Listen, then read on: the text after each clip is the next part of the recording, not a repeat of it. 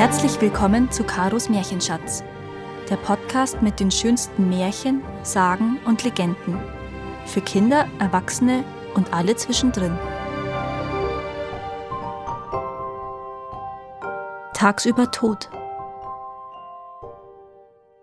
Es war einmal ein Großkaufmann, der hatte drei Töchter. Einmal begab er sich auf eine Handelsreise. Da rief er seine Töchter zu sich und fragte sie, ich reise in ein anderes Land, was soll ich mitbringen? Die älteste Tochter antwortete, Bring mir ein Kleid, das sich mir von alleine an und auszieht. Die mittlere Tochter sagte, Bring mir einen Spiegel, in dem ich alles sehen kann, was auf der Erde und im Himmel geschieht. Da wandte er sich an die jüngste Tochter. Was soll ich dir mitbringen? Und sie erwiderte, Ich will nachdenken und es dir dann sagen. Sie hatte eine sehr kluge Amme, und diese fragte sie Mein Vater reist in ein fremdes Land, was soll ich mir von ihm mitbringen lassen? Die Amme riet ihr Er soll dir einen Apfel mitbringen, der dir jeden Wunsch erfüllt. Das Mädchen ging zum Vater und sagte Kauf mir einen Apfel, der wieder zusammenwächst, wenn ich ihn aufschneide, und durch den ich die Mutter des Königs werde, wenn ich von ihm esse. Gut, sagte der Vater und begab sich auf die Reise. Nach einem Jahr kehrte er heim. Den älteren Töchtern brachte er, was sie ihm aufgetragen hatten. Zur jüngsten aber sagte er, Worum du mich gebeten hast, habe ich dir nicht mitbringen können. Gegen Osten lag ein Garten, der hatte einen Zaun aus Schlangen und als Hüter Drachen mit weit aufgerissenen Rachen. Dort stand der Apfelbaum. Kein Mensch hat diesen Garten je betreten. Wie hätte ich dir da jenen Apfel bringen können? Das Mädchen wurde traurig und begann zu weinen. Die Arme kam herzu und fragte, Warum weinst du, mein Liebling? Mein Vater hat den Apfel nicht mitbringen können, aber meinen Schwestern hat er die gewünschten Geschenke mitgebracht. Die Amme tröstete sie. Wenn du tüchtig bist, besorgst du dir selbst den Apfel. Zieh gen Osten. Auf einem freien Feld wirst du einen kleinen Garten erblicken. Das ist der Garten, den der Schlangenzaun umgibt und dessen Eingang mit zwei Drachen mit aufgesperrten Rachen behüten. Im Garten steht nur dieser eine Baum. Das Getier bewacht ihn und seine Früchte. Mittags, wenn die Sonne hoch steht und die Hitze brennt, werden die Schlangen und Drachen schläfrig. Diese Zeit musst du wählen. Du musst hineinspringen und einen Apfel pflücken, darfst aber nicht zurückschauen. Das Mädchen machte sich auf den Weg. Sie ritt einen Tag, einen zweiten, einen dritten, einen ganzen Monat. Schließlich gelangte sie auf jenes Feld. Sie schaute sich um und erblickte etwas Seltsames. An einer Stelle war ein Schlangenzaun ringförmig aufgerichtet, und am Ende lagen riesige Drachen mit aufgerissenen Rachen. Innen stand ein einziger silberner Baum mit smaragdgrünen Blättern. Er hing über und über voller praller Äpfel. Auf der einen Seite schimmerten sie wie Rubine, auf der anderen wie Diamanten. Als das Mädchen dies sah, verlor sie fast den Verstand. Und sie nahm sich fest vor, entweder ein Opfer dieses Gewürms zu werden oder den gewünschten Apfel zu pflücken. Am Mittag ritt sie näher heran, und da sah sie, dass die Drachen tatsächlich schliefen. Sie hatten die Köpfe auf den Boden gelegt und schnarchten. Das Mädchen sprang vom Pferd und huschte in den Garten hinein. Sie pflückte einen Apfel und lief zurück. Sie rannte und hielt dabei den Apfel fest. Ihre Freude war riesengroß, aber sie vernahm seltsame Geräusche. Alle Schlangen waren erwacht, und die Drachen stürzten ihr zischend und brüllend nach. Sie blickte sich um. Da blieb ihr das Herz vor Angst fast stehen. Sie rannte, aber ihre Kräfte versagten. Die Drachen waren ihr dicht auf den Fersen. Da vernahm sie eine Stimme. Wirf ihnen den Apfel hin, sonst bist du verloren. In ihrer Verzweiflung warf sie den Verfolgern den Apfel hin und brach ohnmächtig zusammen. Bald darauf kam sie wieder zu sich, stand auf und sah sich um. Nichts war zu sehen, weder der Apfel noch die Drachen noch die Schlangen. Sie befand sich auf einer Wiese und wollte nun nach Hause zurückkehren, aber sie fand den Weg nicht mehr. Sie wusste nicht, in welche Richtung sie gehen sollte. So lief sie los, ohne zu wissen, wohin sie ging. Als das Mädchen aufblickte, sah sie eine kleine Kapelle. Sie ging zur Tür. Die Tür war jedoch von innen verschlossen. Das Mädchen ging um die Kapelle herum, um sich einen Unterschlupf und Nahrung zu suchen. Beides fand sie nicht. Da weinte sie und setzte sich nieder. Als es dunkel wurde, hörte das Mädchen von drinnen ein Geräusch. Sie erschrak und versteckte sich. Plötzlich ging die Tür auf, und ein junger Bursche kam aus der Kapelle und verschwand in der Finsternis. Die Tür blieb offen. Das Mädchen ging hinein und sah, dass in der einen Ecke ein Sarg und in der anderen ein Bett stand. Vor dem Bett stand ein Tisch mit Brot und Wein. Da das Mädchen großen Hunger hatte, wollte sie ein Stück vom Brot abbrechen, doch da hörte sie Schritte. Sie kroch unter das Bett. Der Bursche kam herein, lief umher und wusch sich. Dann setzte er sich und begann zu essen. Kaum war die Dämmerung angebrochen, als der junge Mann den Sargdeckel hob und sich in den Sarg legte. Das Mädchen kam aus ihrem Versteck hervor und ging zu dem Sarg, um den Burschen um Brot zu bitten. Da sah sie, dass er tot war. Sie erschrak, ging zum Tisch und dachte, ich werde mir selbst Brot abbrechen und davon essen. Doch sie fand alles unberührt vor.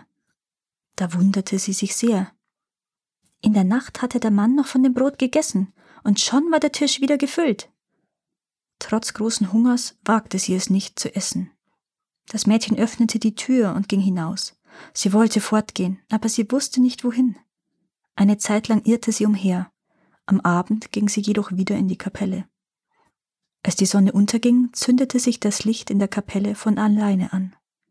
Sie blickte auf, und aus dem Sarg drangen abermals Geräusche. Sie erschrak, kroch unters Bett und verbarg sich. Nun sah sie einen schönen jungen Mann aus dem Sarg steigen.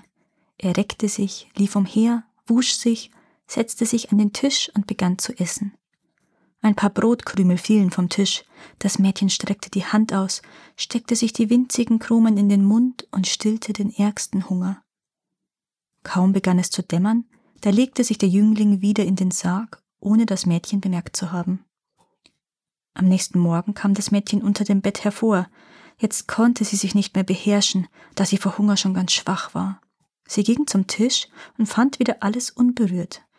Da fasste sie Mut schnitt sich Brot und Fleisch ab, schenkte sich auch ein Glas Wein ein und trank. Inzwischen war es Nacht geworden. Wieder kroch das Mädchen unters Bett.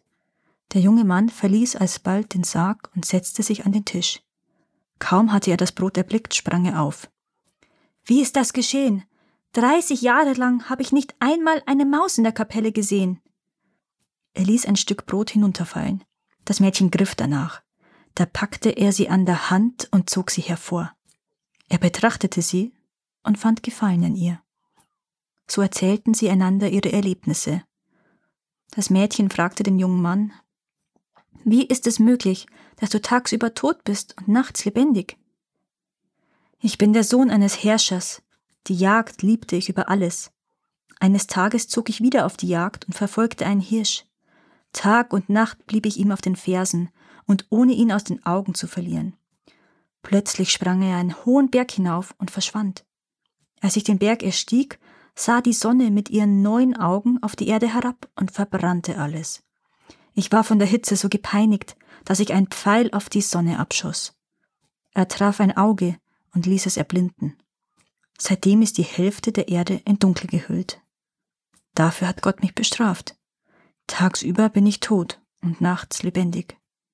Bei den Verwandten kann ich nicht leben. Meine Eltern haben mir diese Kapelle erbaut. Hier haben sie meinen Sarg beigesetzt und seither lebe ich hier. Nachts habe ich ein Brot, ein Stück Hammelfleisch und ein Krug Wein für mich. Sobald ich einschenke, füllt sich der Wein wieder auf. Schneide ich vom Fleisch ab, wächst es wieder nach. Nehme ich ein Stück vom Brot, so wächst auch dieses wieder nach. Als du dir Brot nahmst, wuchs es nicht wieder nach. Jetzt weiß ich nicht, was ich dir zu essen geben soll. Es dauerte nur kurze Zeit, und das Mädchen und der junge Mann verliebten sich ineinander. Nachts verschwand der Mann im Dunkel, um Brotstücke herbeizuschaffen.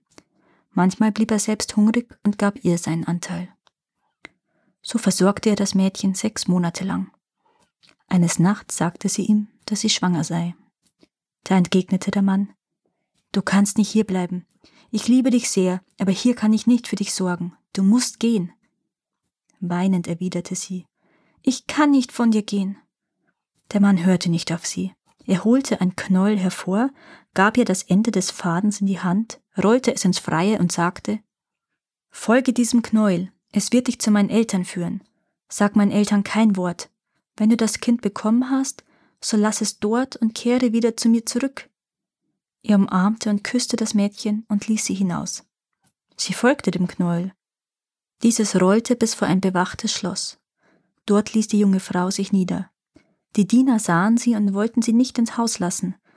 Aber dann erblickte sie der Hausherr. Ihm tat die schwangere Frau leid und er ließ sie ein. Dort lebte sie, und eines Tages gebar sie einen schönen Jungen. Der arme Kleine lag in einem Winkel auf Stroh und war mit Lumpen bekleidet. Jede Nacht vernahm die Frau von draußen eine Stimme, die rief Meine Seele, wie geht's dir und meinem Sohn? Die Frau entgegnete Auf Stroh liegen ich und dein Sohn, wir haben Lumpen an, Brotrinde wirft man uns hin, um sie aufzuweichen, haben wir einen Krug Wasser. Und der Mann sagte zu sich Weh meine Mutter, weh meinem Vater, weh der Amme, und er verschwand im Dunkel der Nacht. Die Wächter stürzten hinaus, aber sie konnten niemanden sehen. Man fragte die Frau, Wer ist das, der mit dir spricht? Sie erzählte ihre Erlebnisse.